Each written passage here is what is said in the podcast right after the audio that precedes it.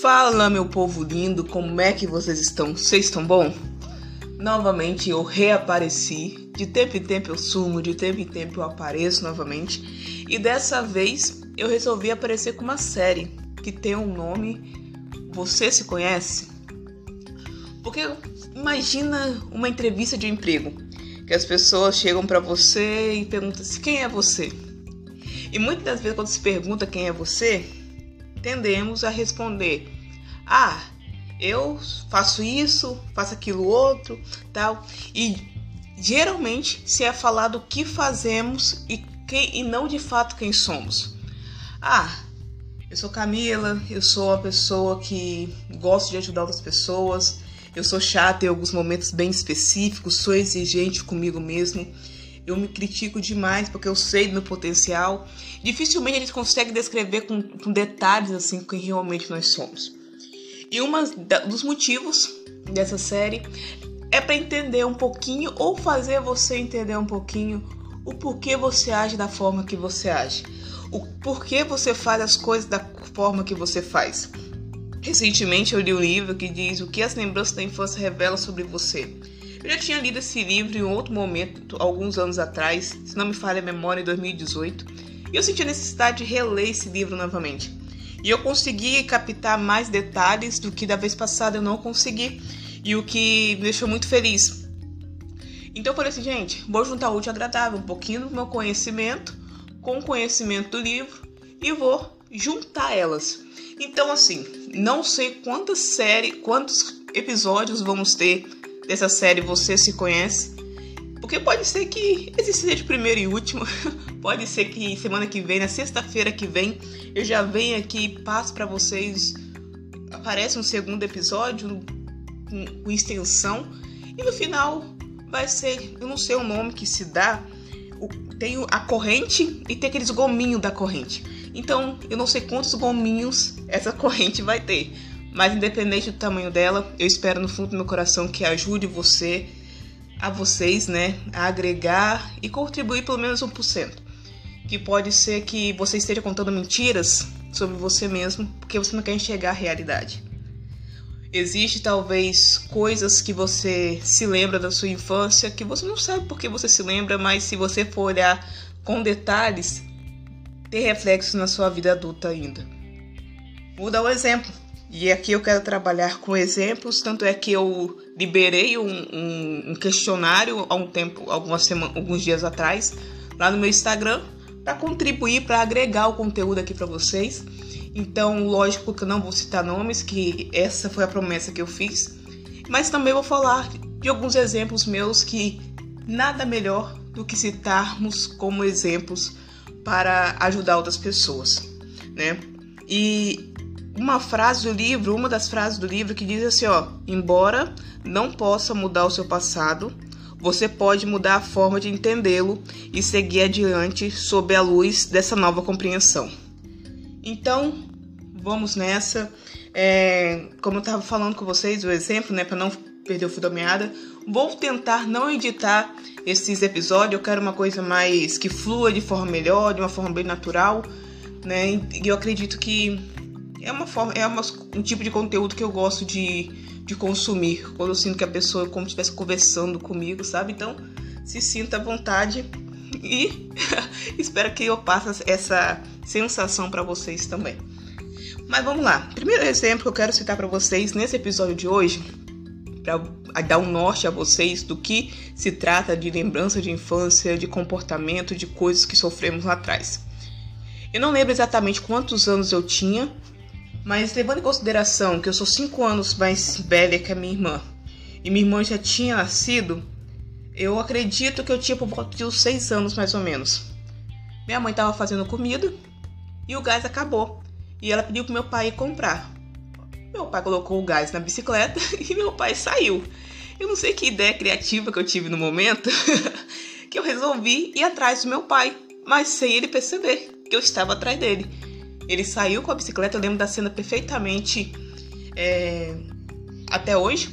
Ele saiu, eu saí correndo atrás dele e, obviamente, eu perdi ele de vista porque ele estava de bicicleta. E quando eu cheguei na esquina a qual ele virou, eu já não via mais ele. E assim, eu tava na rua da minha casa. Eu retornei em direção à minha casa. Só que eu fui até uma ponta da rua e eu não encontrei minha casa.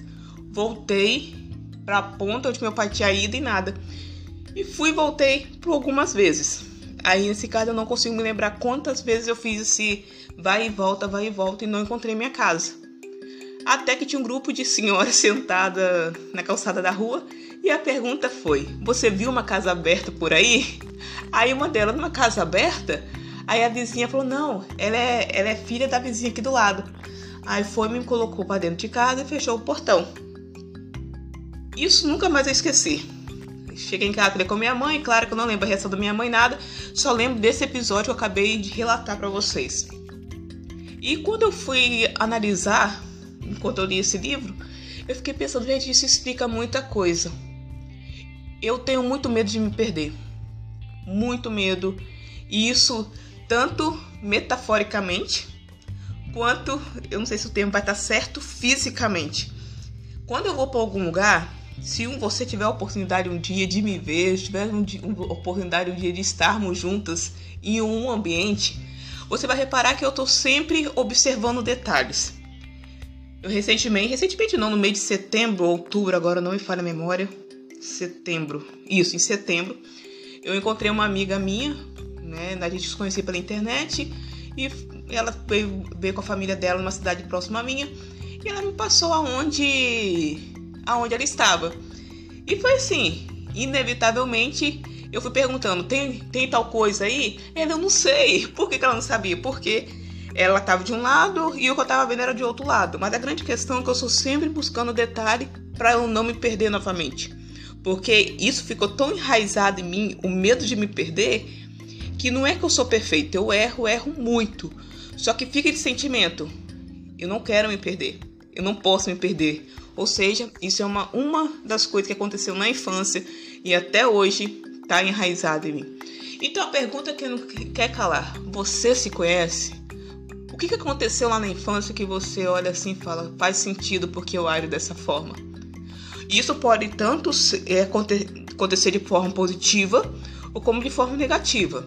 Eu falo que essa experiência que eu tive na infância, ela refletiu eh, agora na vida adulta de uma forma positiva para mim porque eu não sei explicar da forma que minha mente funciona, não consigo explicar, mas é o medo de me perder me permite olhar pontos específicos que se eu retornar para esse ambiente, eu sei me virar. Eu lembro que eu estava conversando com uma outra amiga lá de São Paulo que eu visitei ela acho que em 2015, 2015. E eu conversando com ela, falou assim, ó, tô para te dizer que eu lembro exatamente que eu comprei lá um, uns panos de prato, um, umas capas de almofada, bem tia, bem tia mesmo, sabe? Eu fui comprei, eu tenho 29 anos, né? Mas na época, ou seja, há 7 anos atrás, tava 22. Ixi, acho que 22. é, aí eu falei com ela esses dias, você acredita que eu ainda lembro se foi em um lugar tal, tal, tal. Eu lembro ainda onde eu comprei os panos de prato e o, as, as almofadas. Porque esse sentimento de me perder, eu consigo pegar detalhes, captar detalhes que poucas pessoas conseguem observar também. Mas é isso. Primeiro episódio de Você Se Conhece é, já tá chegando ao fim, que eu falei, não quero prolongar, que eu não quero tomar muito seu tempo, mas eu quero levar você a começar a observar a forma que você age. E observar se você está contando mentiras ou não a seu respeito. E muitas das vezes a gente deixa de viver a nossa vida do que realmente nós somos, de quem realmente nós somos, por medo de repreensão, ou talvez fomos muito repreendidos lá atrás e acabou confundindo um pouco nossa identidade. Então quero convidar você a fazer essa auto-reflexão e perguntar até que ponto eu me conheço, até que ponto eu sei do que eu gosto, até que ponto eu estou sendo eu mesmo e até que ponto eu estou sendo o que o outro gostaria que eu fosse. Então é isso. Semana que vem, com certeza, estaremos novamente.